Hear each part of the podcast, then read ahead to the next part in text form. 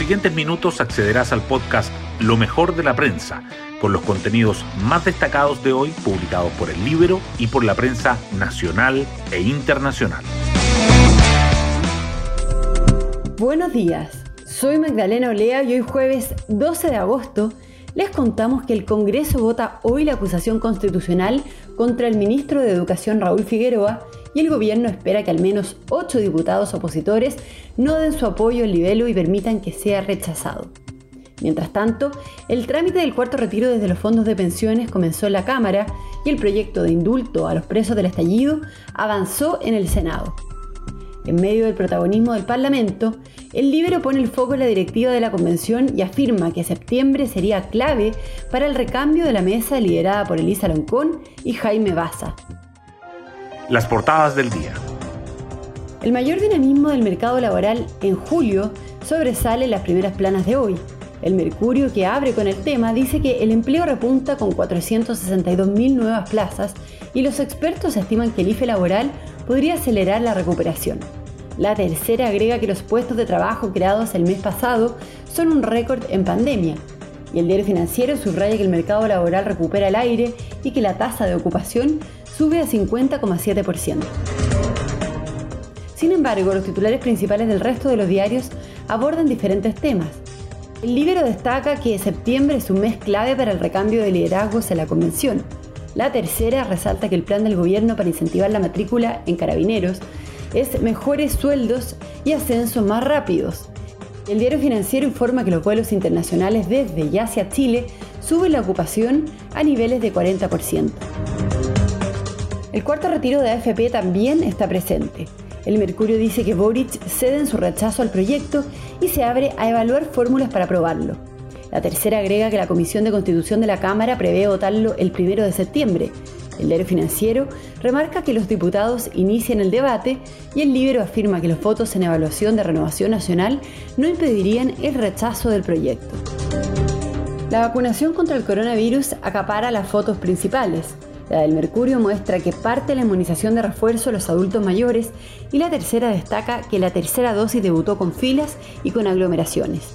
Además, el Mercurio resalta que el Consejo Asesor COVID-19 plantea vacunar a los contactos estrechos de los pacientes con la variante Delta.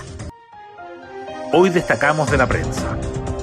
Un sondeo del Centro de Encuestas y Estudios Longitudinales de la Universidad Católica mostró que la tasa de ocupación subió a 50,7% gracias a la creación de 462.000 empleos durante julio, lo que supone un quiebre de la tendencia al estancamiento que mostraba el mercado laboral desde mayo. Además, disminuyó el número de hogares que declara haber reducido sus ingresos en comparación al periodo prepandemia y también aquellos que reportan una situación complicada de deuda. Los diputados inician el debate del cuarto retiro de los ahorros previsionales y el proyecto se votaría en septiembre. La Comisión de Constitución de la Cámara acordó fusionar seis de las siete mociones, de tal manera que el cuarto rescate del 10% y el retiro total de los fondos de pensiones se debatan juntos solo quedó por separado la iniciativa presentada por el diputado Marcelo Díaz. Los proyectos se votarían en general y en particular el próximo mes. El gobierno insiste en que las ayudas a las personas están disponibles a través del IFE, mientras el oficialismo sigue sin alinearse. El Consejo Asesor COVID-19 recomienda vacunar a los contactos estrechos de los casos de la variante Delta.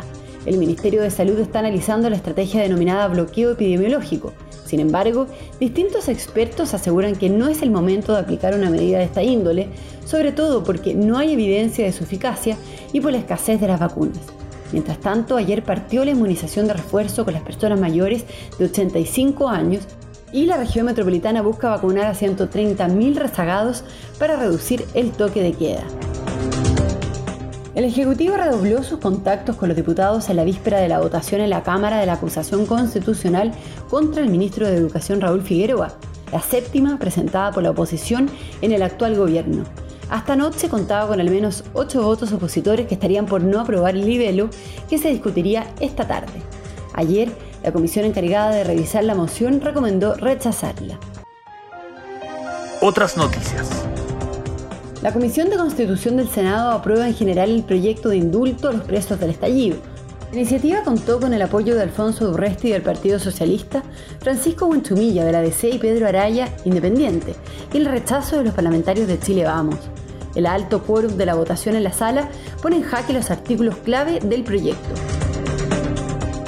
El Ministerio de Hacienda contiene nuevas alzas en los precios de las bencinas. El ministro Rodrigo Cerda oficializó ayer un nuevo ajuste al MEPCO, lo que permitirá que los valores de la gasolina tengan leves movimientos esta semana. Y nos vamos con el postre del día. ¿Cuáles son las definiciones de Messi tras su llegada al PSG? Ayer el delantero argentino fue presentado oficialmente como el nuevo integrante del equipo parisino. Mi salida del Barcelona fue dura, pero llegar al PSG es una felicidad enorme, dijo. Es el lugar ideal para ganar la Champions, agregó.